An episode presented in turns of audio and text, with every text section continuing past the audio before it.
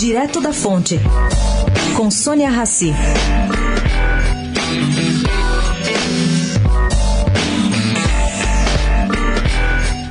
Com seu empenho em causas sociais e o espírito prático adquirido como empresário, Carlos Wizard tomou uma decisão três semanas atrás. Foi a Roraima, falou com a prefeita de Boa Vista, Tereza Surita, e depois foi à Casa Civil em Brasília.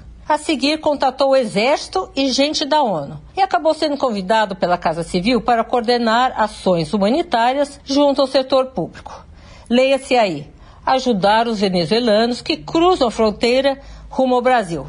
Aceitou, como diz, para estimular outros empresários a aderirem à cruzada.